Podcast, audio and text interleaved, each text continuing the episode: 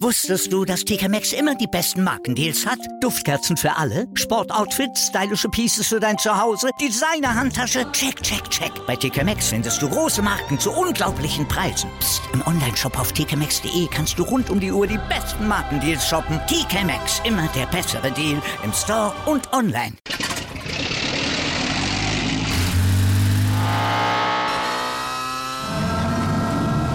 Von 0 auf 100. Aral feiert 100 Jahre mit über 100.000 Gewinnen. Zum Beispiel ein Jahr frei tanken. Jetzt ein Dankeschön, rubbellos zu jedem Einkauf. Alle Infos auf aral.de. Aral, alles super. Die komplette Welt des Sports. Wann und wo du willst. Schräglage. Der Talk zur Motorrad-WM mit Andreas Thies und den Experten von motorsporttotal.com auf meinsportpodcast.de. In der Hitze des Sachsenrings bewahrte einer kühle Nerven. Fabio Quattararo holte seinen zweiten Sieg hintereinander und seinen dritten in dieser Saison und führt damit das Feld der MotoGP-Gesamtwertung an. Honda, die haben ein geradezu historisches Debakel erlebt und Johann Sarko fühlt sich immer wohler in seiner Haut. Dazu gab es dann für den Lokalmatadoren Marcel Schrötter einen vierten Platz in der Moto mit in der Moto 2. Es war wieder eine Menge los beim Deutschland Grand Prix und wie ihr es gewohnt seid, bringen wir euch hier bei Schräglage, dem Talk zur Motorrad WM, auf den neuesten Stand. Herzlich willkommen zu dieser neuen Ausgabe. Mein Name ist Andreas Thies. Ich mache diesen Podcast nicht alleine. An meiner Seite wieder die beiden Kollegen von unserem Kooperationspartner motorsporttotal.com. Auf der einen Seite Juliane Ziegengeist. Hallo Juliane. Hallo. Und auf der anderen Seite Gerald Dierenbeck. Hallo Gerald. Hallo, Servus. Juliane, ähm, am Wochenende hat Deutschland die Hitzewelle erfasst. Auch der Sachsenring war davon nicht verschont, aber trotzdem hat es die Zuschauer nicht abgehalten, an den Ring zu strömen. Das war ein sehr stimmungsvolles Wochenende da am Sachsenring. Absolut. Also über mangelndes Zuschauerinteresse konnte sich der Sachsenring an diesem Wochenende wirklich nicht beschweren.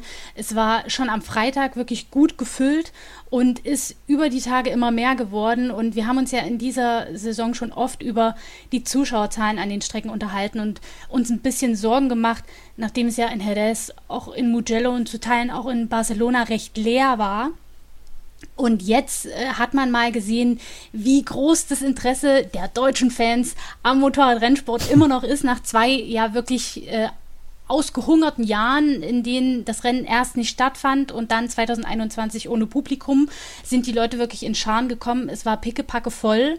Und wenn man sich die Zahlen mal genauer ansieht, 232.202 Zuschauer an allen drei Tagen, das ist für den Sachsenring neuer Rekord. Und wenn man jetzt beispielsweise mal den Vergleich zu Mugello zieht, wo man ja nicht mal über die 100.000 am gesamten Wochenende gekommen ist, waren am Samstag jetzt am Sachsenring allein mehr Leute da als an allen drei Tagen in Mugello zusammen. Also das ist schon ähm, ein krasser Vergleich und zeigt, die Leute haben hier ihre Begeisterung für den Motorradsport nicht verloren. Sie ist eher noch größer geworden. Wie gesagt, zwei Jahre Zwangspause, da war der Hunger groß, alle waren heiß, genauso wie das Wetter. Das hat aber niemanden davon abgehalten. Ähm, man hat die Leute zwar schwitzen sehen, viele hatten sich so gekühlte Handtücher über die Köpfe gehängt, um es irgendwie auszuhalten, weil man da in der prallen Sonne ja auch den ganzen Tag mehr oder weniger verbringt.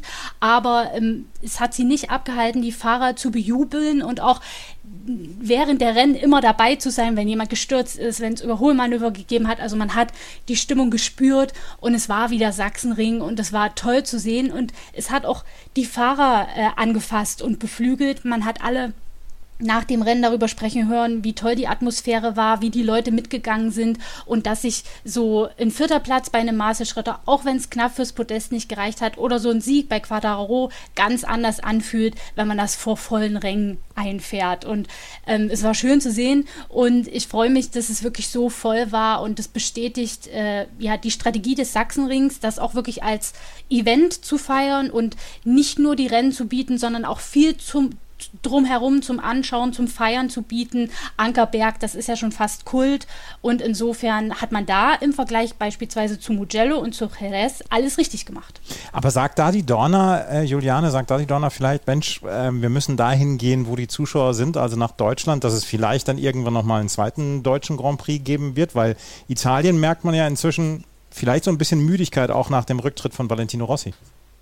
Das kann schon sein. Also ähm, Camillo Espeleta, der Chef von der Dorna, hat ein interessantes Interview gegeben und gerade auch über diese Mugello-Flaute gesprochen und da auch ganz ehrlich gesagt, er sieht es in Teilen äh, auch dem Promoting des Events geschuldet. Da wurde nicht genug Werbung gemacht, da wurde nicht genug, ähm, ja, die Leute wurden nicht genug angestachelt. Und äh, natürlich ist auch der Rossi-Faktor ein Thema, aber man hat auch am Sachsenring gesehen, die Rossi-Tribüne, alle mit gelben Helmen, mit äh, gelben Farbpatronen, die äh, versprüht wurden. Also die Begeisterung ist immer noch da, auch wenn er nicht mehr mitfährt. Also es funktioniert ja trotzdem. Aber vielleicht gibt es in Italien wirklich so eine gewisse Müdigkeit und da denkt man jetzt auch hinter den Kulissen schon aktiv drüber nach, wie man da vorgehen will. Man hat Ansatzpunkte, wie gesagt, was das Marketing betrifft, aber man überlegt eben auch, gerade in den Ländern, wo man mehrfach im Jahr zu Gast ist, Spanien beispielsweise mit drei Rennen oder Italien eben mit Mugello und äh, mit Misano, ob man da Abstriche macht und vielleicht äh, im Punkto Italien ist es tatsächlich schon im Gespräch, ein Rennen streicht. Mhm. Und wir würden uns natürlich frei, freuen, wenn dann ersatzweise ein zusätzliches Rennen, zusätzliches Rennen nach Deutschland kommt. Es gibt ja einige Strecken, ähm, auf denen zum Beispiel auch die Superbike fährt, die ähm, sicherlich noch ja, abgedatet werden müssten, um den MotoGP-Standard zu erfüllen, aber sagt niemals nie. Ähm, die, das Interesse ist auf jeden Fall da. Und der Sachsen ist ja bis 2026 schon mal safe im Kalender gesichert. Das freut uns. Das Rennen werden wir auf jeden Fall behalten. Und wir würden natürlich auch äh, jedes weitere gerne willkommen heißen. Ja. Also es gibt eine ganze Menge ähm, an guten Nachrichten hier aus dem, von dem Wochenende von, vom Sachsenring, gerade was Zuschauer angeht, was die Begeisterung angeht und wir haben drei tolle Rennen gesehen. Aber Gerald, wir haben am Wochenende auch extreme Hitze gesehen. Das ist für kurz vor dem Sommeranfang wirklich nicht typisch für dann auch Deutschland, dass wir 35, 36 Grad hatten. Also wie hat sich das auf die Rennen ausgewirkt? Wie hat sich das dann auch auf die Vorbereitung der Teams dann ausgewirkt? Ja, solche extreme Hitze kennen wir hauptsächlich von, von Rennen im asiatischen Raum, Sepang zum Beispiel mhm. oder Thailand. Äh, Indonesien war auch zu Beginn des Jahres sehr, sehr heiß, äh, obwohl es dann eben im, im Rennen geregnet hat. Es ist eben, wie du gesagt hast, äh, für uns hier in Mitteleuropa ein bisschen außergewöhnlich, dass es so heiß ist und das stellt natürlich die, die Fahrer äh, vor eine neue Herausforderung. Es ist natürlich einerseits körperlich, also du hast auch äh, bei Jack Miller oder Quadraro gesehen nach dem Rennen, die waren schon ein bisschen geschlaucht danach, ja. Also sie haben natürlich gefeiert, aber du hast ihnen gesehen, das war jetzt richtig anstrengend, was wir da gemacht haben. So soll es natürlich auch sein. Die Fahrer sollen gefordert werden, aber es ist natürlich etwas äh, Anstrengendes gewesen. Und äh, aus technischer Sicht, ich meine, die müssen halt dann auch äh, vor allem die Reifen managen. Ähm, Sachsenring mit den vielen Linkskurven, die linke Reifenflanke ist hier immer speziell im, im Fokus. Da müssen die Fahrer einfach darauf achten, den Reifen über die Renndistanz zu bekommen. Alicia Espargaro hat eine äh, gute Anekdote gesagt am Samstag. Mit der rechten Reifenflanke könnte er ein 24-Stunden-Rennen von Le Mans fahren, überhaupt kein Problem. Aber links, da musst du ab der ersten Runde aufpassen, den, den Reifen richtig zu behandeln und um über die Distanz zu kommen. Mhm. Ja, also das sind schon äh, Faktoren, die, die hier wesentlich waren. Ja. Und wir haben, wenn wir jetzt dann nach Assen haben wir ja die lange Sommerpause im Juli, aber im August dann Hitzerennen, also Österreich zum Beispiel, das wird genauso heiß sein, ja. Also mhm. da, da werden die Fahrer schon schauen müssen, äh, dass sie, dass sie hier dann auch äh, die, die entsprechende Fitness natürlich haben.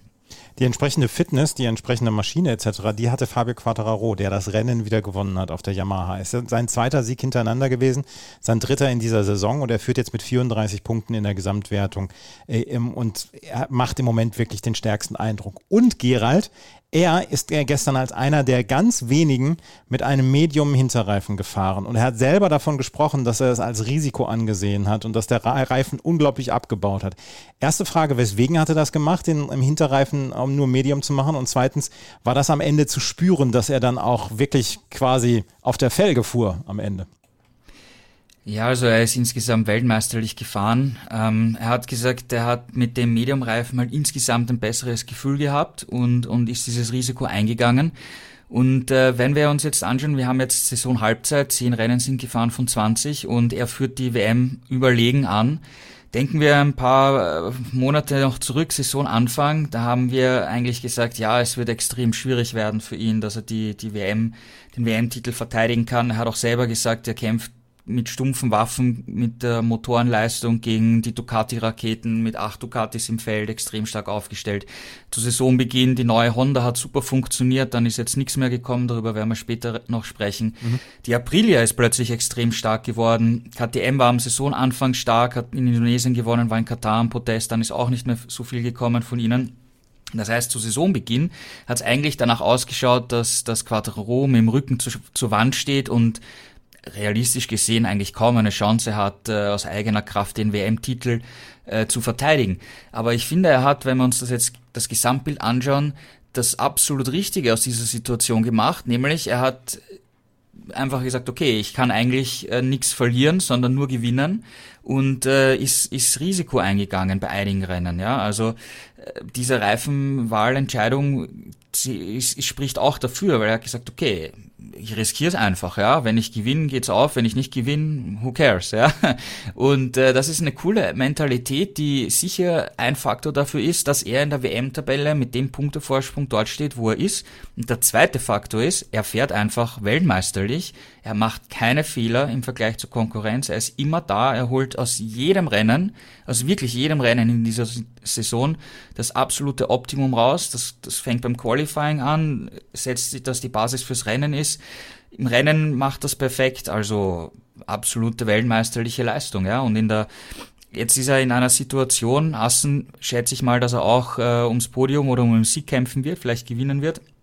Er kann dann in der zweiten Saisonhälfte, egal was auch immer passiert, seinen Punktevorsprung einfach verwalten. Wenn er da fehlerfrei bleibt und weiterhin seine Top 4, 5 Ergebnisse reinholt, wieder vorzeitig Weltmeister.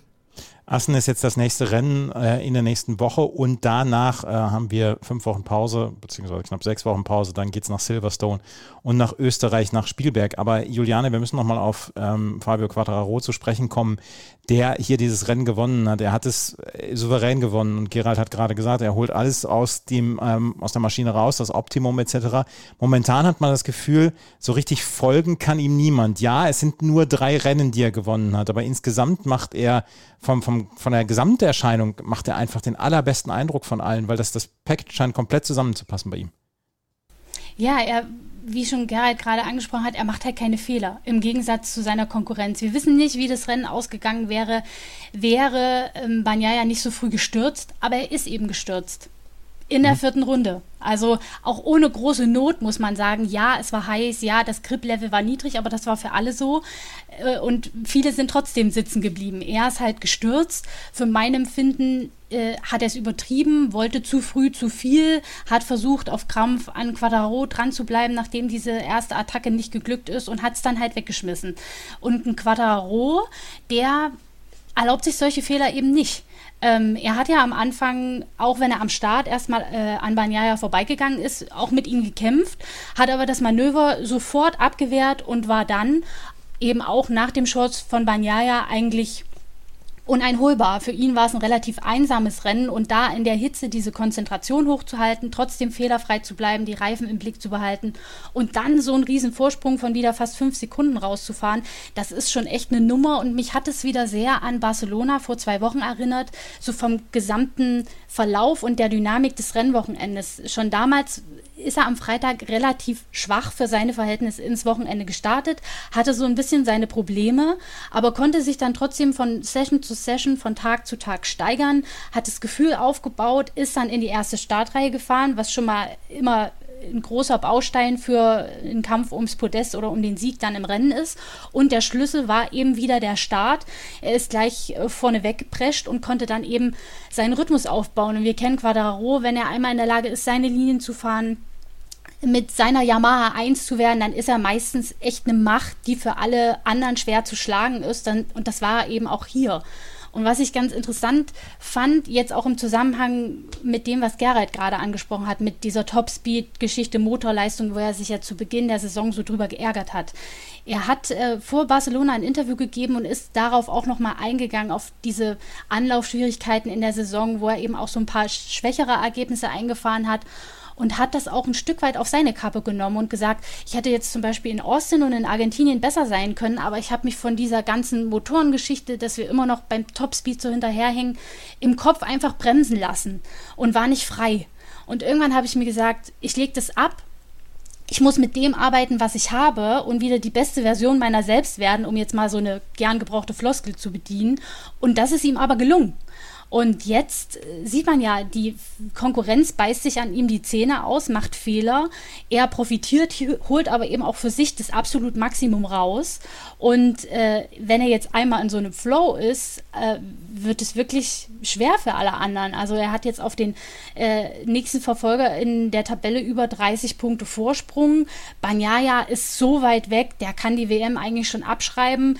Ähm, mit Sarko ist der beste Ducati-Fahrer Drittplatzierte mit 61 61 Punkten Rückstand, das ist auch schon eine Menge Holz. Also das müsste schon ähm, mit dem Teufel zugehen, mit einer Verletzung, was wir alle nicht hoffen wollen oder so, ähm, dass er diesen Vorsprung noch hergibt. Also ich will ihn jetzt nicht schon zum Weltmeister machen, es kann so viel passieren und man soll niemals nie sagen, aber in dem Momentum, in dem er im Moment ist, wenn er nicht komplett den Faden verliert, ähm, ja, wird es, wird es seine Titelverteidigung werden. Also da müsste es wirklich schon mit dem Teufel zugehen und Yamaha komplett in die falsche Richtung äh, laufen, was ich nicht glaube. Ähm, also er macht das wirklich, wie Gerald auch schon mehrmals betont hat, weltmeisterlich und wenn es so weitergeht, wird er wirklich schwer zu schlagen sein. Fabio Quattararo führt, wie gesagt, im Moment mit 34 Punkten vor Aleix Espargaro. Über den sprechen wir gleich noch. Aber Gerald, wir müssen über die Yamaha dann noch einmal abschließend sprechen. Die Yamaha ansonsten, wir haben schon darüber gesprochen. Sie haben Fabio Quattararo, ansonsten kommt wirklich nicht viel. Franco Morbidelli auf Platz 13, Andrea Dovizioso auf der 14 und Darren Binder ist gar nicht angekommen. Auch sonst wieder ernüchterndes Wochenende für Yamaha. Ja, du hast es auf den Punkt gebracht. Ja, man hat von den anderen gar nichts gesehen im Rennen. Ja, und das ist die die Realität, die wir die ganze Saison einfach haben. Ähm, Quattro und Yamaha, das die beiden klicken, das passt perfekt. Ja, aber alles andere, das funktioniert nicht und es ist, es ist äh, schwierig zu, zu verstehen, warum, warum vor allem ein Franco Morbidelli hier einfach nicht zurechtkommt. Ja, weil ich meine, er hat, er hat äh, 2020 Rennen gewonnen. Er war in der WM damals vor Quattro, ja, also der kann das, ja, und bei ihm, er, er findet diesen Sweet Spot mit der jetzigen Yamaha einfach nicht und ja, ähm, wenn man, wenn, wenn man sich Quattro wegdenkt, ja, und er würde nicht äh, fahren, ja, ich will jetzt nicht sagen, dass er verletzt ist und pausieren muss wie Marc Marquez, aber wenn wir uns das rein theoretisch vorstellen, dann sieht das für Yamaha genauso bitter aus wie für, für Honda momentan, mhm. ja. Ja, es ist halt wirklich, ähm, Yamaha hat nur ähm, Fabio Quadraro und ansonsten nicht viel. Und das erinnert ja wirklich an Marc Marquez in den letzten Jahren, der vorne weggefahren ist und seine Teamkollegen hatten immer Probleme auf der Honda. Und jetzt haben wir es anscheinend auf der Yamaha. Vielleicht ist das ja ein, ein Muster, was wir erkennen dann auch in den nächsten Jahren. Ein Motorrad funktioniert, der Rest muss sehen, wo er bleibt. Ja, absolut. Ja. Also ähm, Yamaha hat äh, sich ja verstärkt mit, mit Luca Mamorini, ähm, dem ehemaligen Ferrari, Toyota und, und äh, Aprilia Motorentechniker, um hier externe Expertise reinzuholen, um eben das PS-Manko äh, auszubügeln. Es war jetzt hier ein interessantes Interview äh, von, von Yamaha, ob sie vielleicht äh, sogar das Motorenkonzept wechseln werden für nächstes Jahr, weil äh, sie sind nächstes Jahr mit den beiden Motoren, die sie Nummer haben, das einzige Team, das auf den reinen Vierzylinder setzt. Ähm, man hat dann aber gemeint, nein, man konzentriert sich hier auf das aktuelle Konzept, weil man hier einfach sich auskennt und, und über 20 Jahre einfach extrem viele Daten und Erfahrung hat. Aber man sollte nie, nie sagen, ja. Aber ich glaube eher nicht, dass das Yamaha jetzt auf einen V4-Motor setzen wird. Aber vielleicht, vielleicht passiert's, ja. Also keine Ahnung, ja. Momentan wissen wir nicht, ob sich da hinter den Kulissen äh, was, was, was anbahnt. Ähm, wenn wir zurückdenken an die 500er Zeit, damals ist Yamaha mit einem V4-Motor gefahren und hat dann erst äh, für die viertaktäre MotoGP auf dem Reihenzylinder umge umge umgestellt.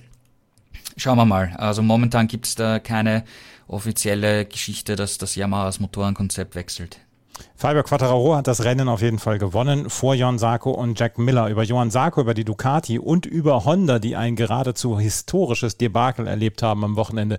Da sprechen wir gleich hier bei Schräglage auf meinsportpodcast.de in Kooperation mit motorsporttotal.com.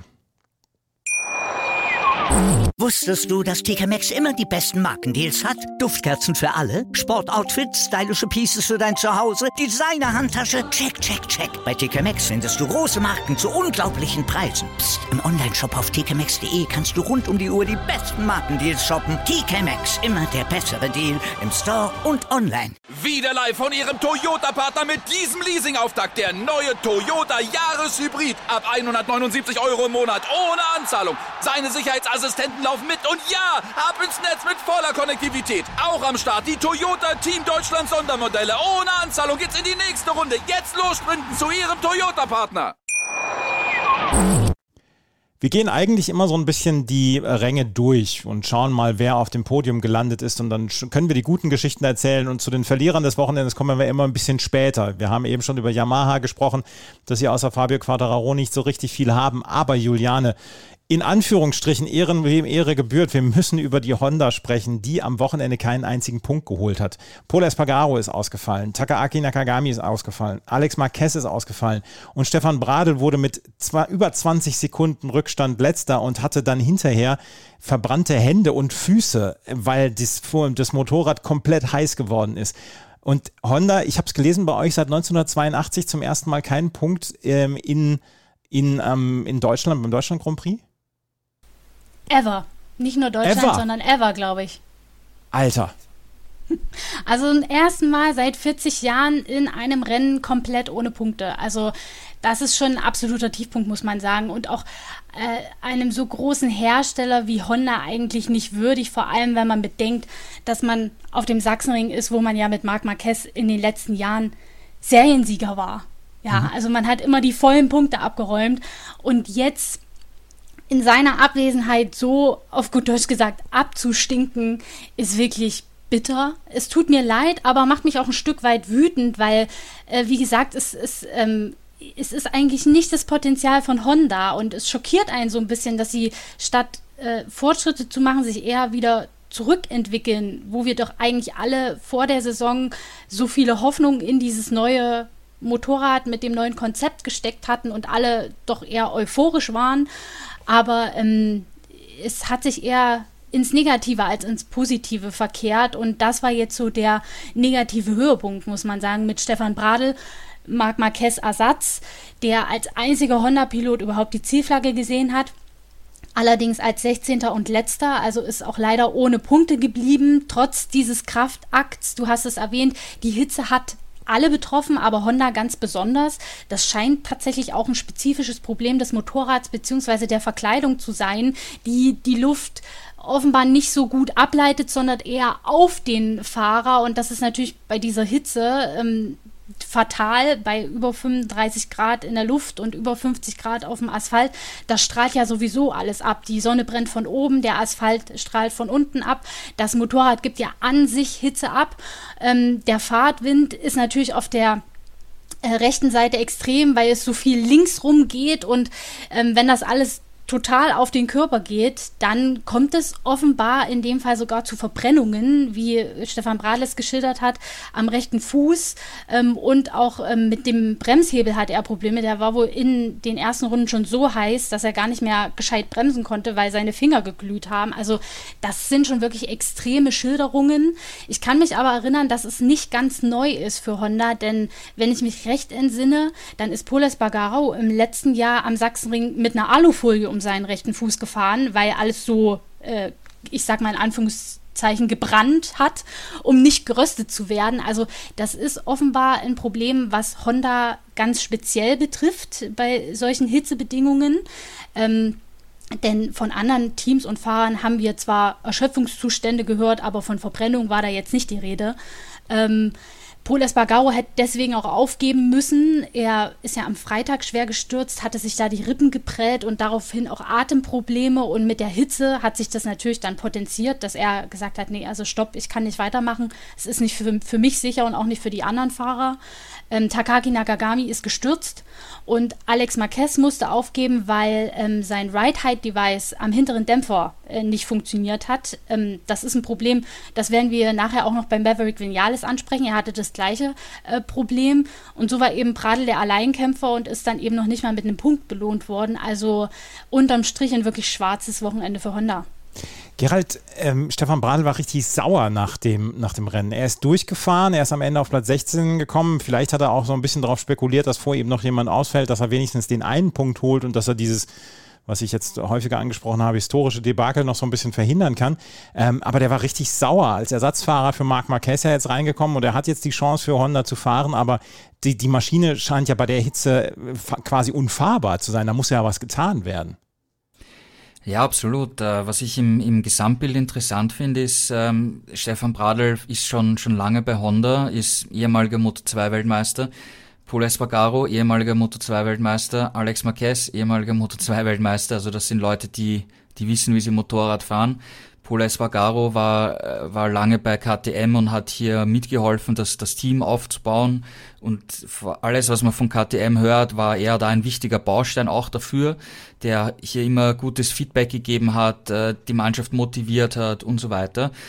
Aber wenn man sich den Pol anschaut, seit, sagen wir, seit die Überseerennen vorbei sind, seit die Europasaison begonnen hat, der ist äh, demotiviert, der ist frustriert.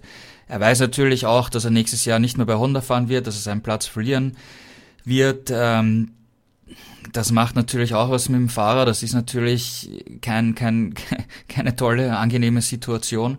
Dann hast du ein Motorrad, mit dem du extrem äh, kämpfen musst, dass du die Hoffnungen, die du gehabt hast, das Potenzial, das du im Winter gesehen hast, das, das kommt dann einfach, je länger die Saison dauert, kommt es einfach nicht. Und man hört eigentlich von allen äh, Honda-Fahrern, ja, wir sind eigentlich nur Angestellte von Honda und äh, wir müssen auf das äh, warten, was uns Honda an, an Teilen gibt oder an, an einen neuen Chassis gibt oder wie auch immer. Da hat zuerst äh, Pol das nicht bekommen, wie Marquez posiert hat, sondern Nakagami. Ähm, ähm, Stefan Pradel sagt, ja, er muss hier äh, Dinge testen, Daten sammeln für Honda, was ihm Honda vorgibt und so. Und da entsteht irgendwie so dieser Eindruck, dass die Fahrer einfach nur Fahrer sind, aber irgendwie nicht so ganz Teil dieses, dieses Projekts sind, ja, und das, die, das, die, die beiden Teams vor, vor Ort, also das Werksteam und, und LCR, ich, ich bin mir sicher, dass die Mechaniker, Ingenieure dort alles geben und, und versuchen über Setup alles Mögliche zu machen, sagen aber auch die Fahrer, wir probieren alles, drehen uns aber auch ständig im Kreis. Ne? Mhm. Und da, da, da wirkt es für mich so, ähm, dass da die Probleme einfach tiefer liegen, und zwar bei Honda in Japan dass, dass dort vielleicht auch äh, etwas getan werden muss, eventuell personell oder wie auch immer, dass, dass man dieses Projekt wieder auf neue, auf neue Beine stellt, weil man muss ehrlich gesagt sagen, die, die erste RC 213V war schon ein relativ konservatives Motorrad. Marc Marquez hat damit sehr große Erfolge gefeiert, wobei da hier eben auch der Marquez-Faktor eine große Rolle spielt. Ansonsten waren die Erfolge sehr überschaubar. Jetzt hat man ein komplett neues Motorrad gebaut, das zwar, wo wir alle überzeugt davon waren im Winter, dass das Potenzial hat, aber im Endeffekt es passiert nichts. Also die, die Ergebnisse in den vergangenen Wochen sind, sind einfach schlecht. Und äh, wie Marc Marquez gesagt hat, äh, bei den Europarennen, wo er noch gefahren ist, ja, unser Potenzial ist fünfter, sechster, siebter Platz. Da hat man geglaubt, okay, er stapelt tief, aber er hat mhm. uns eigentlich die Wahrheit gesagt. Ja. Ähm, also Honda steckt hier in der Bredouille und, und, und ich, ich würde von außen sagen, da müsste bei Honda Japan einfach mehr kommen, weil ich meine, Honda ist der größte Motorradbauer der Welt. Ähm, die haben Know-how, die haben Potenzial, die haben alle, alle Tools zur, zur Verfügung. Aber dass man dann so untergeht, ist schon, äh, gelinde gesagt, schon etwas peinlich, ja, muss man schon sagen. Ich hatte eben noch gedacht, als ich gesagt habe, hier zum ersten Mal seit 40 Jahren in Deutschland, das, das konnte ich mir gar nicht vorstellen, aber ich habe es auch gelesen bei euch, bei motorsporttotal.com, zum ersten Mal seit 40 Jahren keine Punkte für Honda in einem Motorrad-WM-Rennen. Also das ist etwas, was wirklich äh, herausragend schlecht war am Wochenende und Stefan Bradl war demzufolge wirklich auch am Boden zerstört bzw. angefressen. Aber wir sollten mal wieder zu den ja, coolen Geschichten am Wochenende kommen. Coolen Geschichte bei 36 Grad. Ähm, Johann Sarko ist eine coole Geschichte, weil der ähm, genießt so ein bisschen im Moment sein, sein Leben. Fünfter, vierter, dritter, zweiter in seinen letzten vier Rennen. Ähm, Juliane, da ist im Moment oder da ist, hat irgendwas Klick gemacht bei Johann Sarko, dass er im Moment seine Ducati bemerkenswert gut ähm, durch die Parcours dort bekommt und dann äh, ja jetzt so ein bisschen die Lorbeeren erntet. Absolut, du hast es angesprochen, fünfter, vierter, dritter, äh, zweiter. Äh, nach dem Gesetz der Serie müsste er in Assen gewinnen. Es wäre sein erster Sieg in äh, der Königsklasse. Mal gucken, ob das klappt, aber er hamstert auf jeden Fall in den letzten vier Runden Rennen ordentlich Punkte, ist deswegen jetzt auch in der WM-Tabelle bester äh, Ducati-Pilot, hat Enea Bastianini geholt, liegt jetzt an dritter Stelle mit 61 Punkten Rückstand auf Quadraro, also ist im Moment Ducatis heißestes Eisen im Kampf um den Titel, muss man sagen. Ähm, aber du hast es angesprochen, er ist jetzt in einen guten Flow gekommen, wobei er selber sagt, ihm fehlt noch so ein bisschen die Leichtigkeit auf dem Motorrad. Also er muss noch arg kämpfen, um mit dem Motorrad das zu tun, äh, was er will. Aber ähm, er schafft es trotzdem, auch wenn er immer am Limit ist, eben das Beste draus zu machen. Jetzt Platz 2 hat natürlich auch ein Stück weit von dem Sturz von Banyaya profitiert, aber er lag das ganze Rennen auf Podestkurs, ist sehr früh äh, schon an Alej Espargaro vorbeigegangen, lag dann auf Platz 3 und nach dem Sturz von Banyaya konstant auf Platz 2 hat noch versucht, am Anfang an Quadraro dran zu bleiben, weil er dachte, okay, ich habe den harten Hinterreifen, er den Medium Hinterreifen, vielleicht geht der ein bisschen früher ein und ich komme noch an ihn ran. Äh, das hat sich dann relativ früh zerschlagen, weil der Vorsprung, ich glaube, ab 10, 12 Runden dann doch äh, deutlich wurde und immer, immer weiter angewachsen ist. Aber dadurch, dass er versucht hat, an Quadro dran zu bleiben, hat er auch nach hinten einen ordentlichen Vorsprung aufbauen können. Und für ihn war es dann im Grunde genommen auch ein relativ einsames Rennen auf Platz zwei. Ähm, äh, ein sehr erfolgreicher, äh, ein erfolgreiches Wochenende wieder in die erste Startreihe gefahren, für ihn wieder aufs Podest gefahren. Also so kann es auf jeden Fall weitergehen. Er wurde dann auch lustigerweise darauf angesprochen, ob äh, die Situation, dass er jetzt in der WM erster Ducati-Fahrer ist, irgendwas mit der Team Teamdynamik macht und es vielleicht wie in der Formel 1 ja üblich irgendwie Teamorder geben wird oder er jetzt das neueste Material kriegt. Der war aber ganz diplomatisch und hat gesagt, nein, ich habe schon die volle Unterstützung von Ducati. Das ist ja das Gute an diesem Team.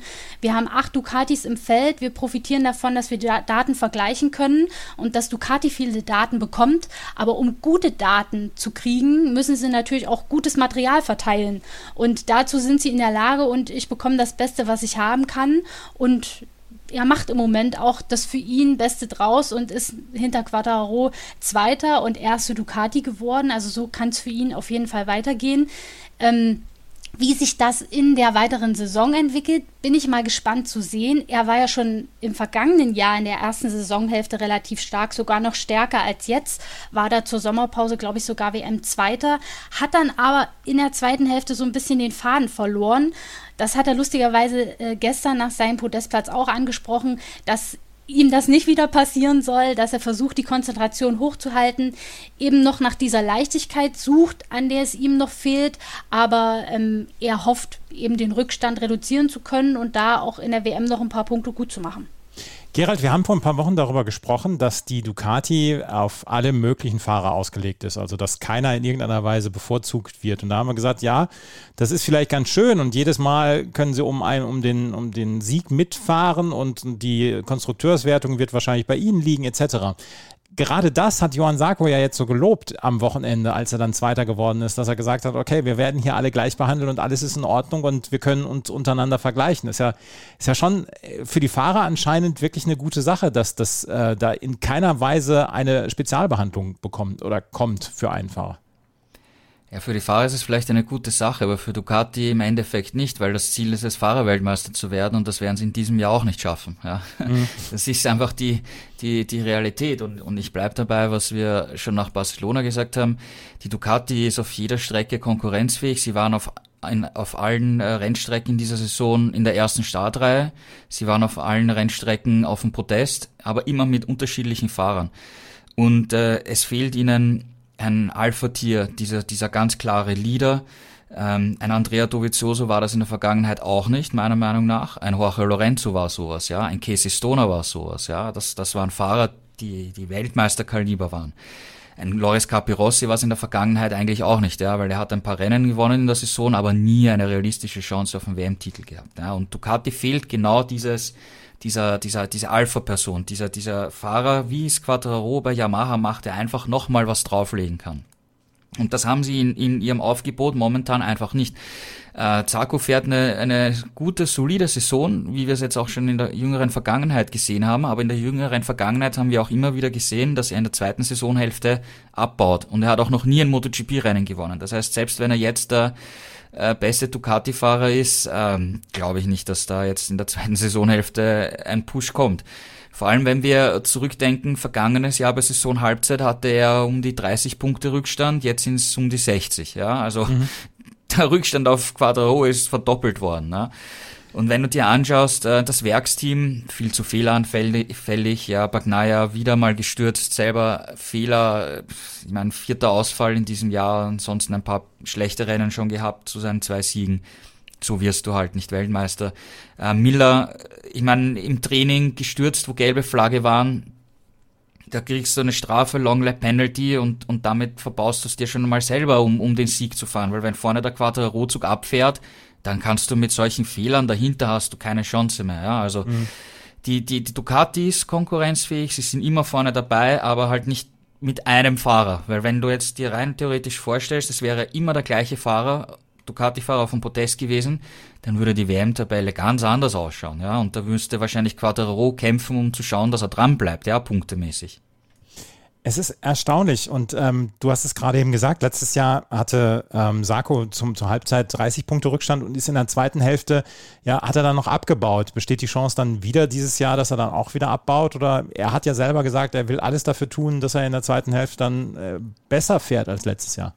Er hat im vergangenen Jahr gesagt, äh, bei Saison Halbzeit, dass er äh, den nächsten Schritt machen möchte in der mhm. zweiten Saisonhälfte, um Quattro wirklich noch ernsthaft herauszufordern um den WM-Titel. Und da ist dann nichts mehr gekommen. Und er hat dann nachher zugegeben, dass er sich zu sehr unter Druck gesetzt hat und dass es wahrscheinlich der Fehler war, warum dann in der zweiten Saisonhälfte äh, nichts mehr gekommen ist. Ja? Und, und was Juliane bei Quattro gesagt hat, man muss auch frei sein, im Kopf frei sein, frei fahren und, und alle möglichen Hintergedanken beiseite legen und, und dann kannst du solche Höchstleistungen erzielen. Ob Zarko aus der Erfahrung des vergangenen Jahres gelernt hat und es in dieser Saison in der zweiten Hälfte besser macht, das werden wir sehen. Die Erfahrung zeigt uns, dass es nicht passieren wird. wir werden sehen, was mit Johann Sarko passiert. Insgesamt kann man aber sagen, Juliane Ducati mit einem richtig guten Wochenende, Jack Miller auf Platz 3, Luca Marini auf Platz 5, Roche Martin auf Platz 6, Fabio Di Gian Antonio auf Platz 8, Bastianini auf 10, Besecchi auf 11. Das war schon insgesamt eine starke Vorstellung von der Ducati. Ja, wobei man sagen muss, Bagnaia hat halt ja schimpfen. Ne? Also äh, wieder muss man ja sagen. Also äh, der, der vierte Ausfall jetzt, ähm, ja, wie Gerald es schon gesagt hat, so wird man nicht Weltmeister. Und wenn man jetzt mal Barcelona ausklammert, wo er ja abgeräumt wurde, dann waren die anderen drei Ausfälle seine Schuld. Also in Katar hat er ja äh, zu einem Übel noch Martin äh, aus dem Rennen gerissen. In Le Mans ist er im Duell mit Bastianini gestürzt und jetzt äh, wollte er an Quadraro dranbleiben und hat es wieder weggeschmissen. Und wenn wir ähm, über Druck und Freiheit im Kopf sprechen, dann denke ich, und das sage ich jetzt nur von außen spekulativ, ich kann in seinen Kopf nicht reingucken, dass das Banya das Problem ist. Äh, ich denke, er, er macht sich selber Druck, muss er ja auch. Er ist eigentlich der Topfer bei Ducati und ist als absoluter Titelkandidat in die Saison gegangen, aber er ist halt nicht frei und ich, ich denke oft, das ist eine mentale Geschichte bei ihm, weil schon in der vergangenen Saison hat er unter Drucksituationen oft Fehler gemacht und ist ja dann am Ende auch, äh, trotz dass er auf Quadraro aufgeholt hat, weggeschmissen. Und jetzt passiert ihm das jetzt halt schon. Also äh, in der vierten Runde ohne große Not äh, in dem Vorhaben, irgendwie an Quadraro dran zu bleiben, es so hinzulegen, das hätte nicht sein müssen. Und er sagt selber, und das finde ich eigentlich das Schlimmste an der Sache, er kann es sich nicht erklären. Ähm, wenn man sich den Sturz in der Wiederholung immer, immer wieder anschaut, dann sieht man, er bremst zu spät er kommt von der Linie ab und als er ans Gas geht, überholt ihn quasi sein eigenes Hinterrad. Also das hätte auch gut und gerne ein Highsider werden können. Ähm, er ist Gott sei Dank nur weggerutscht, hat sich jetzt nichts gebrochen oder so, aber es sind halt trotzdem 20 oder Maximum 25 Punkte, die ihm wieder weggebrochen sind. Jetzt hat er in der WM 91 Punkte Rückstand. Das holt er im Leben nicht auf. Also die, die WM kann er abschreiben. Und ähm, wenn wir jetzt mal diese drei Ausfälle zusammenrechnen, dann wären das 25, 25, 25 mhm. Punkte im Maximum, also 75. Also hätte er deutlich weniger Rückstand, hätte er diese drei Rennen gewonnen. Aber wir sprechen immer um Konjunktiv, das zählt nicht. Er macht einfach zu viele Fehler. Wir wissen, das Potenzial ist da. Er hat ja auch mit der GP22 in dieser Saison schon zwei Rennen gewonnen. Aber in den letzten fünf Rennen hat er diese zwei Rennen gewonnen und ist dreimal ausgefallen. Also mich macht das schon echt auch sauer, weil er, er hätte die Chance gehabt, in dieser Saison wirklich was zu reißen und den ersten Titel für Ducati seit Casey Stoner einzufahren in der Fahrer-WM. Und er vermasselt's. Und das ist seine Schuld. Und ähm, ich, ich bezweifle, dass er, wenn er, also da muss irgendwas im Kopf Klick machen, weil so wird er nie Weltmeister. Um und das wäre eigentlich schade, weil er hat alles, was es braucht.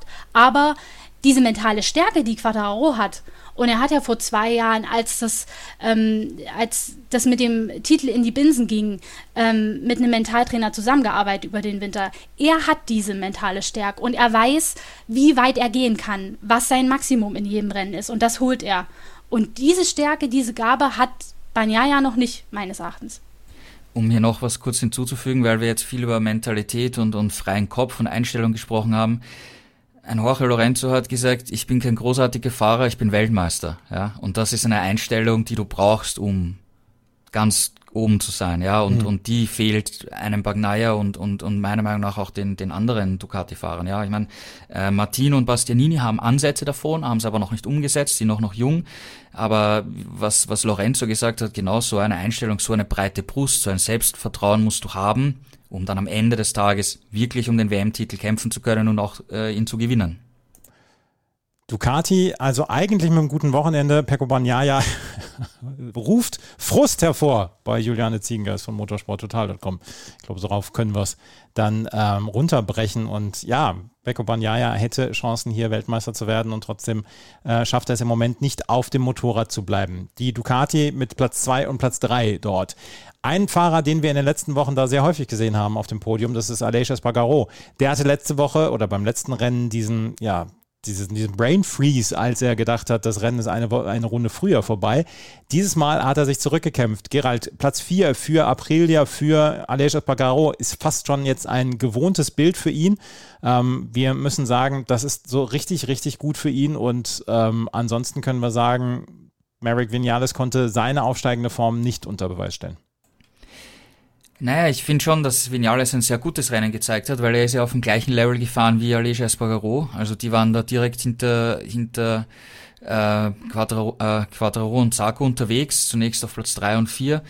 Äh, Vinales hat dann ein technisches Problem bekommen mit dem Ride-Height-System hinten. Das hat sich nicht mehr gelöst. Also das Heck war einfach ge gepresst äh, und äh, so, er hat dann versucht nochmal hart zu bremsen, um das wieder zu lösen, hat aber nicht funktioniert und hat an der Box aufgeben müssen.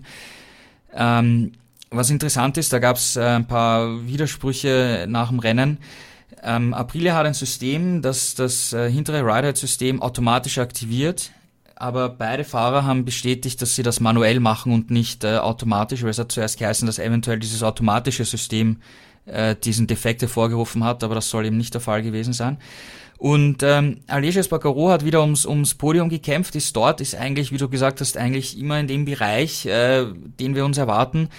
Ich habe eigentlich nach dem Start, wo er Dritter war, direkt hinter Quattro und Bagnaia gedacht, okay, äh, wir haben die Top 3 vorne dabei und Aleix wird hier mitfahren können, auch um einen Sieg mitkämpfen können, weil der Sachsenring auch äh, eben mit den vielen Linkskurven, du brauchst sehr gutes Handling, sehr gutes Turning, da ist die Aprilia stark hat aber nicht äh, mithalten können, weil er gesagt hat, er hat eigentlich von Anfang an Vibrationen am Vorderreifen gehabt und hat dann einfach schauen müssen, dass er, dass er die Pace hält und nicht stürzt, ist dann nachher von, von Saku relativ früh überholt worden am Ende ist Miller noch gekommen, der hat ihn auch noch überholt. Platz 4, okay, ja, ich meine, äh, jetzt sagt man, ja, Platz 4 ist vielleicht nicht so ein tolles Ergebnis für, für Aleix Espargaro, aber wenn wir zurückdenken, vor, vier, vor zwei Jahren oder voriges Jahr, da wäre ein vierter Platz wie ein Sieg gewesen für Aprilia. Ja, also es ist ein, wieder ein solides Ergebnis.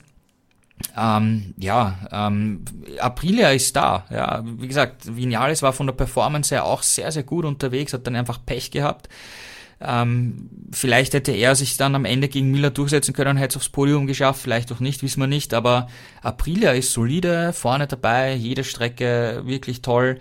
Assen auch eine schnelle, flüssige Strecke, da werden wir mit beiden rechnen äh, müssen, äh, rechnen können. Vor allem äh, Vinales hat im vergangenen Jahr mit der Yamaha in Assen gewonnen. Also, also es ist eine Strecke, die ihm liegt. Also ich rechne in Assen wirklich mit beiden Fahrern, dass wir die in den Top 4, 5 wieder dabei haben werden. Das ist auf jeden Fall eine Geschichte, die wir beobachten sollten, dass wir in Assen vielleicht dann die Aprilia noch weiter nach vorne äh, bekommen, beziehungsweise dass wir die Aprilia weiter vorne sehen.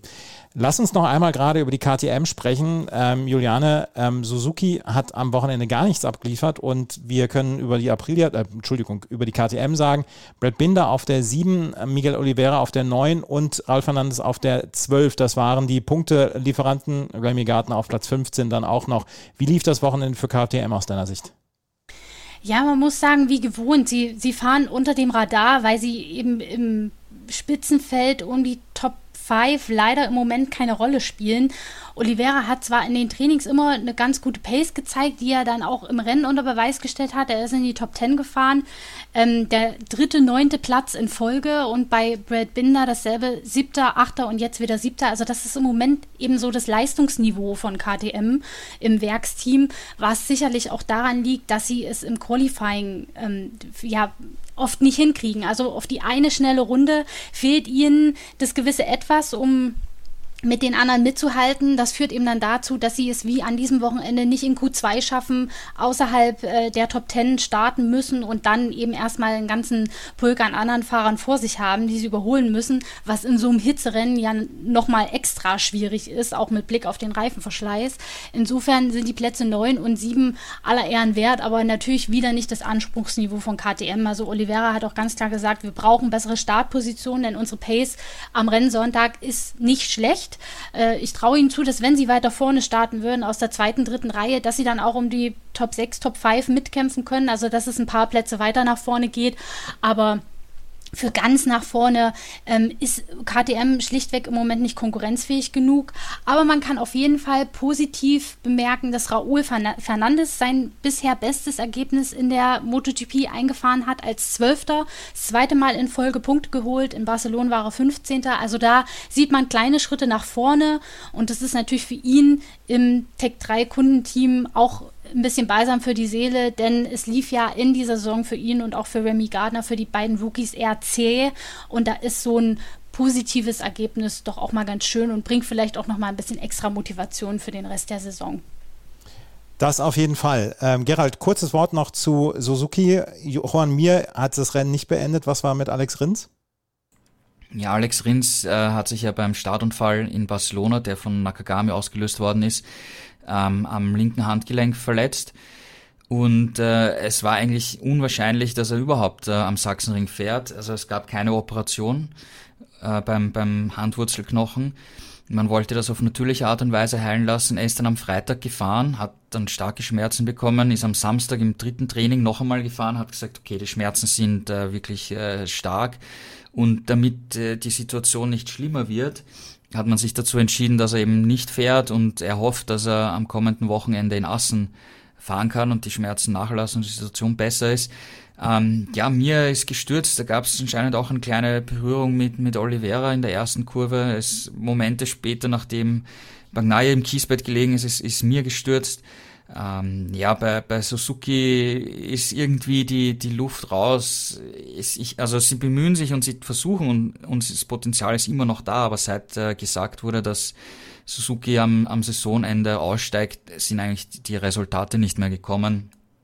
Und äh, ja, die, die, die Luft ist raus, wie gesagt, ja. Und das, das betrifft jetzt nicht nur die beiden Fahrer, die sich nach einer neuen, nach einem neuen Job umsehen müssen, sondern auch die ganzen äh, Mechaniker, Ingenieure und so weiter. Also alles, was im, im Team vor Ort von der Rennstrecke arbeitet, stehen vor einer ungewissen Zukunft und äh, müssen sich auch gedanklich umorientieren und neue, neue Möglichkeiten suchen fürs kommende Jahr.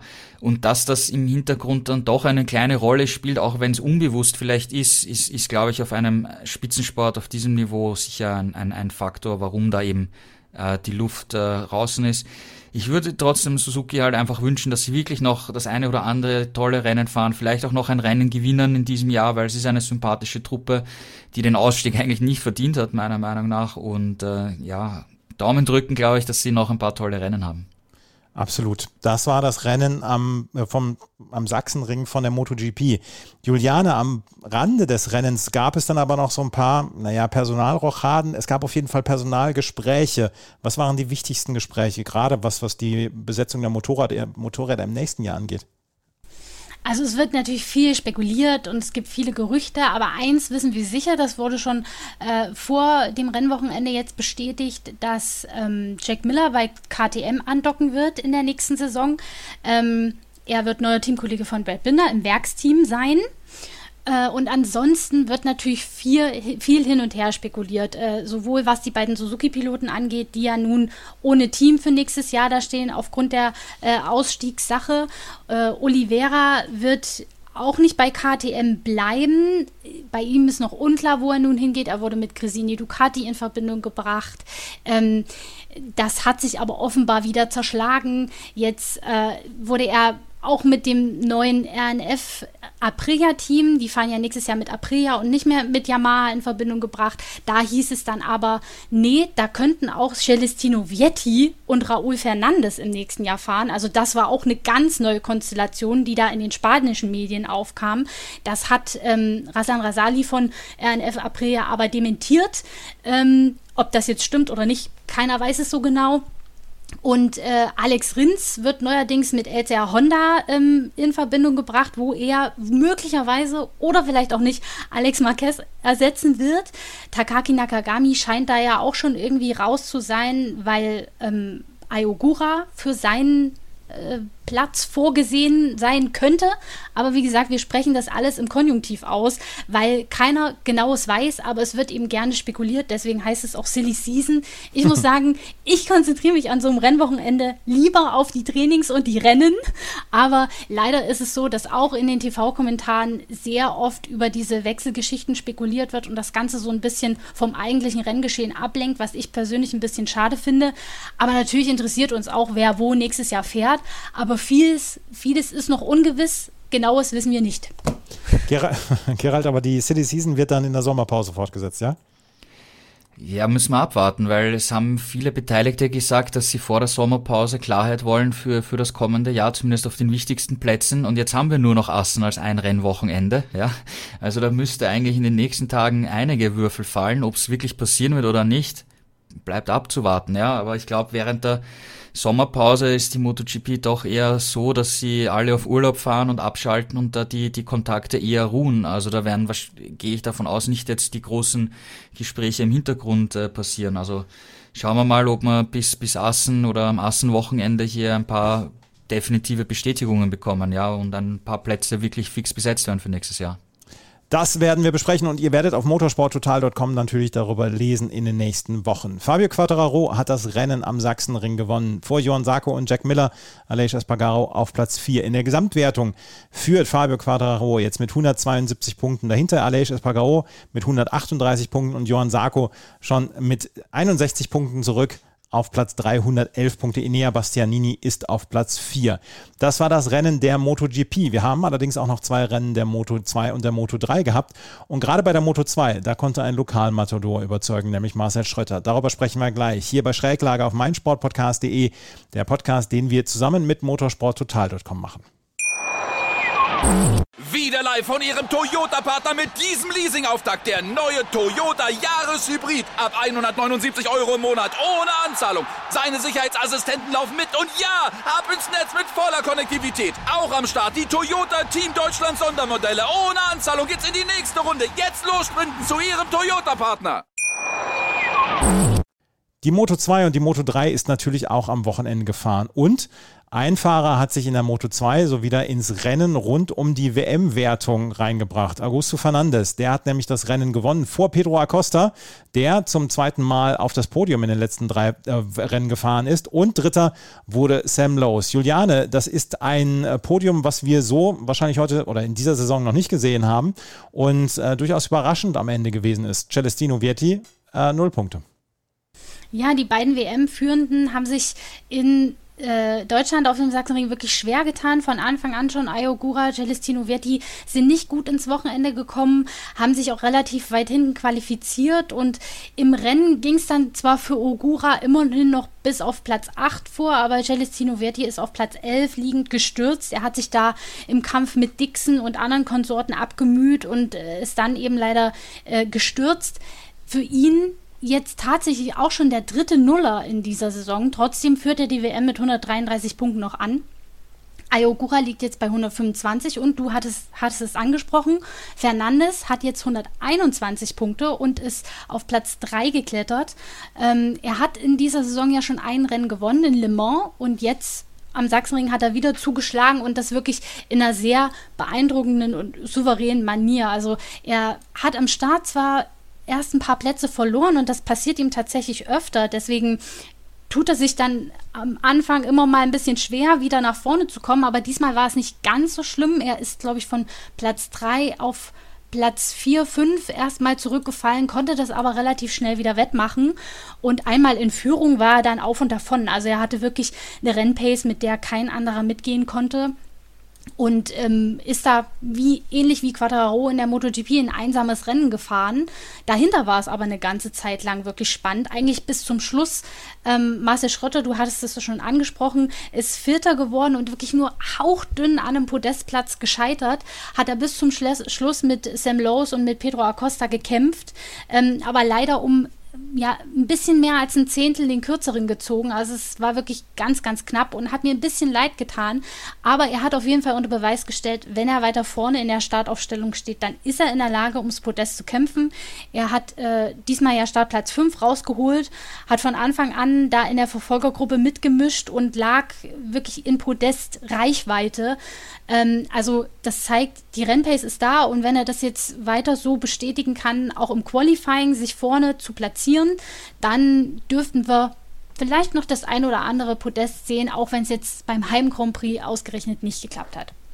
Gerald, du warst nicht immer so euphorisch, was, ähm, äh, was Marcel Schröter anging. Du hast dann gesagt, ja, er profitiert dann auch zwischendurch von den Ausfällen. Aber wir können ja sagen und wir müssen ja sagen, dass er inzwischen eine ziemliche Konstant hat, Konstanz hat. Er hat jetzt zum dritten Mal den vierten Platz geholt und vor allen Dingen seit dem zweiten Rennen ist er nicht mehr ausgefallen, sondern immer in den Punkten gelandet. Ähm, eine Konstanz auf noch mittelmäßigem Niveau, vielleicht etwas mehr als äh, durchschnittlich, aber insgesamt äh, eine Konstanz erreicht, die ihn jetzt auf Platz 7 in der Fahrerwertung gebracht hat. Und so weit ist er nicht zum Beispiel von jemandem wie Toni Abolino entfernt. Ja, wir haben aber auch immer festgehalten, dass er im Qualifying besser werden ja. muss. Ja, das hat er, hat er auch selber immer, immer gesagt, dass das seine, seine Schwäche ist, äh, auch, auch mental äh, seine Schwäche war. Und wenn du einfach ständig auf Startplatz 15, 18 irgendwo stehst, dann wenn du es in die Top 10 schaffst und ein paar ausfallen, dann kommt ein konstantes, gutes Ergebnis raus, aber du bist halt bei der Musik nicht dabei, obwohl du eigentlich den Rennspeed hast, ja. Und hier im, im, im Qualifying, es war einfach ganz, ganz wichtig, dass er hier die Q1-Hürde gemeistert hat und sich dann nachher für den fünften Startplatz qualifiziert hat perfekter Start, Ellbogen ausgefahren, erste Kurve innen reingestochen, gleich mal auf Platz zwei. Genauso muss das sein. Wenn er das im Qualifying bei jedem Rennen schafft, ja, aus den ersten beiden Startreihen loszufahren, dann spielt er bei jedem Rennen in den Top 4, 5 mit, wird dann auch äh, regelmäßig am Podium stehen, wird auch das eine oder andere Rennen gewinnen und würde in der WM äh, eine Rolle spielen, ja. Qualifying ist, ist entscheidend. Hier hat er es hingebracht und, und ich hoffe, dass er es wirklich jetzt geschafft hat, dass der Knoten geplatzt ist und er wirklich am Samstag diese Runde, wenn es wirklich zählt, im Qualifying hinbringt, dass er vorne dabei ist, weil dann hast du solche Rennen, die uns so viel Freude bereiten. Die, die, das Publikum hat ihn angefeuert und gefeiert, absolut verdient, absolut zu Recht und äh, wir können jetzt wirklich nur hoffen, dass er genau auf dieser Leistung äh, aufbaut, vor allem eben am Samstag und wir mehr Rennen von ihm sehen, weil im Rennen wissen wir, er kann's. Ja, du musst halt vorne vorne starten und von der ersten Runde an vorne dabei sein. Ja. Juliane, aber wir können sagen, dass Pedro Acosta anscheinend sich jetzt in der Moto 2 akklimatisiert hat, oder? Drittes Rennen hintereinander, wo er gut gepunktet hat und vor allen Dingen zweites Podium innerhalb der letzten drei Rennen. Ja, also seit dem Sieg in Mugello hat es wirklich Klick gemacht, beziehungsweise äh, schon in Le Mans davor war er ja gut dabei, da ist er aber, wenn ich mich recht entsinne, gestürzt. Ähm, aber seit dem Sieg ähm, hat er in sein Flow gefunden, hat jetzt auch äh, ein gutes Gefühl mit dem Motorrad und äh, musste sich jetzt hier nur seinem eigenen Teamkollegen geschlagen geben. Also es war ein wirklich sehr erfolgreiches Wochenende für die Ayo Crew und äh, ich traue ihm zu, dass er noch ein paar Punkte nach vorne gut machen kann. Aber gut, er hat 75 im Vergleich zu Celestino mit 133. Also das ist auch schon eine ganze Menge Rückstand. Aber er wird da sicherlich, wenn er sich so hält, auch noch ein paar Plätze in der WM nach oben klettern können und eine gute erste Saison Saison in der Moto 2 absolvieren.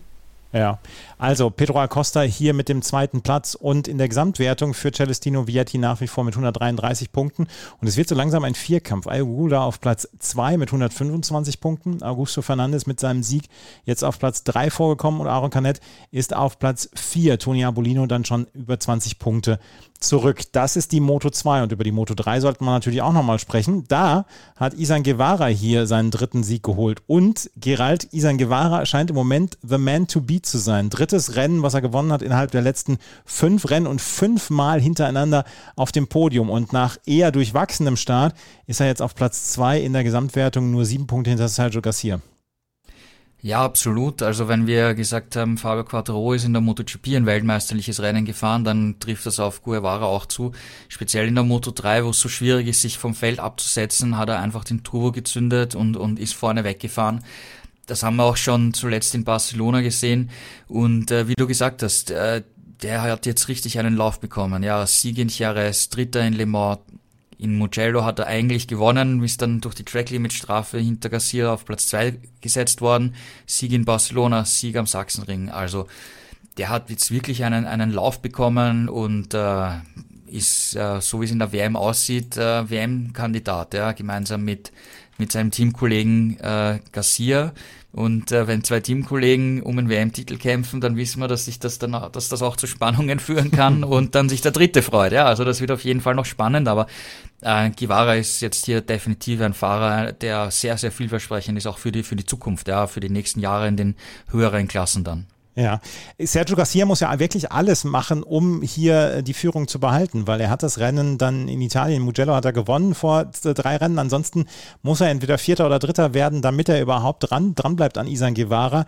Ähm, die Form von Isan Guevara ist im Moment wirklich herausragend. Juliane Gerald hat es schon, schon gerade angesprochen, Spannungen können entstehen in so einem Zweikampf, aber es scheint jetzt wirklich nur zu sein, dass die beiden um diesen Weltmeistertitel kämpfen dort in der Moto 3.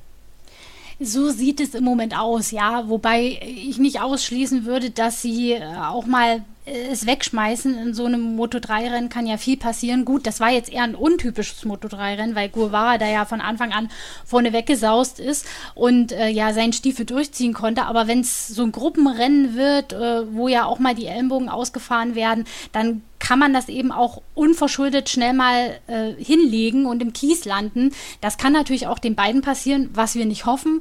Aber wenn dann in so einem Rennen beispielsweise ein Foggia gewinnt, dann hat er auch schon mal wieder 25 Punkte gut gemacht und dann äh, ist der Abstand gar nicht mehr so groß. Also es sind äh, nochmal genauso viele Rennen zu absolvieren, wie wir jetzt schon gefahren sind. Es kann immer noch alles passieren. Es sind noch so viele Punkte auf dem Tablett. Ähm, aber es deutet sich schon so ein Teamduell zwischen den beiden an.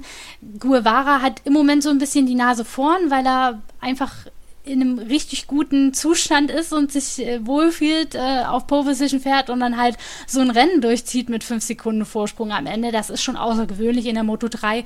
Spricht im Moment für ihn. Das Pendel steigt in seine Richtung, aber Garcia wird sicherlich alles geben, um dran zu bleiben. Und dann sehen wir vielleicht, wie gesagt, wirklich so ein spannendes Teamduell, wie wir es aus den anderen Klassen zuweilen auch kennen.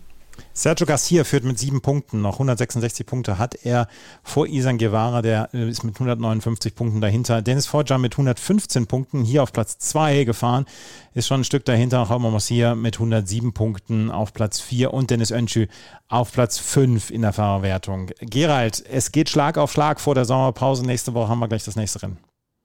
Ja, es geht direkt weiter nach Assen. Ähm, ich erwarte auch, dass dort die Tribünen voll sind. Äh, die TT ist ein absoluter Klassiker. Es werden auch sicher wieder viele, viele Fans aus Deutschland rüberfahren. Also das wird sicher noch ein, ein tolles Event vor der, vor der langen Sommerpause.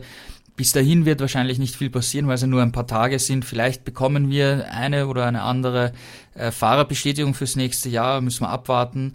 Ähm, ja, ansonsten ein großer Höhepunkt noch und dann kommt die lange und wohlverdiente Sommerpause. Dann kommt die lange und wohlverdiente Sommerpause auch für den Podcast hier Schräglage.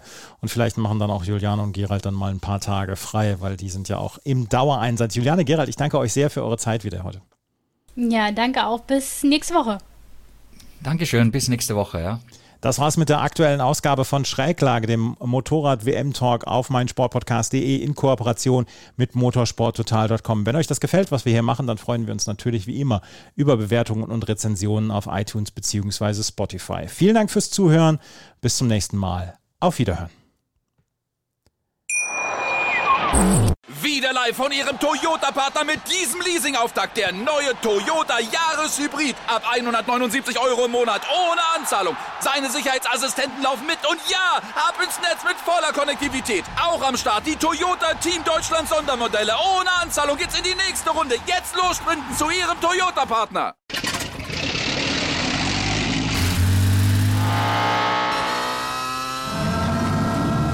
Von 0 auf 100. Aral feiert 100 Jahre mit über 100.000 Gewinnen. Zum Beispiel ein Jahr frei tanken. Jetzt ein Dankeschön, rubbellos zu jedem Einkauf. Alle Infos auf aral.de. Aral, alles super. Die komplette Welt des Sports. Wann und wo du willst. Schräglage. Der Talk zur Motorrad-WM.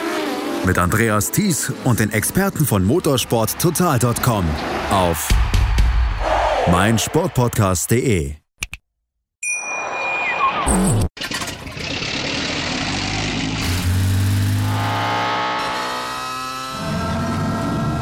Von 0 auf 100. Aral feiert 100 Jahre mit über 100.000 Gewinnen. Zum Beispiel ein Jahr frei tanken. Jetzt ein Dankeschön, rubbellos zu jedem Einkauf. Alle Infos auf aral.de. Aral, alles super. Wie viele Kaffees waren es heute schon? Kaffee spielt im Leben vieler eine sehr große Rolle. Und das nicht nur zu Hause oder im Café, sondern auch am Arbeitsplatz. Dafür gibt es Lavazza Professional. Kaffee am Arbeitsplatz, der genauso lecker schmeckt wie in eurem Lieblingscafé. Die perfekte Kaffeelösung für jede Art von Unternehmen. Klein, mittel, groß. Ihr habt auf jeden Fall einen Kaffee, der schmeckt. Die richtige Motivation für eure Arbeitstage. Alle Infos zu Lavazza Professional findet ihr auf lavazzapro.de mit allen Kaffeelösungen für euer Büro.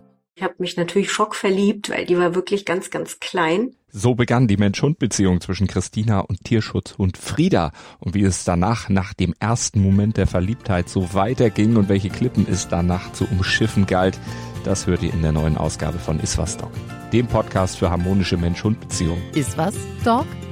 Mit Malte Asmus. Überall, wo es Podcasts gibt.